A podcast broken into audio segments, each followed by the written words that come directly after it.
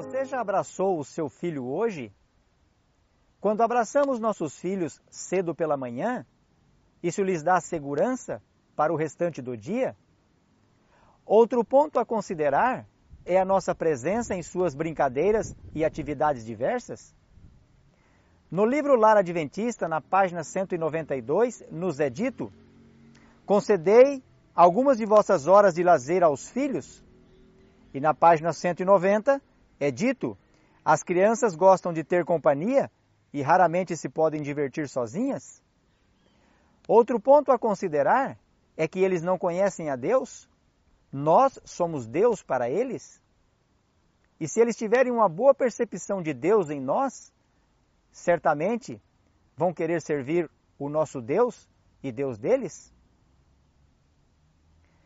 Isso está em Orientação da Criança, página 480. E eu termino com Efésios 6,4.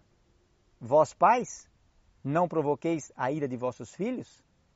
Que Deus te abençoe, amigo, na condução e educação de seus filhos.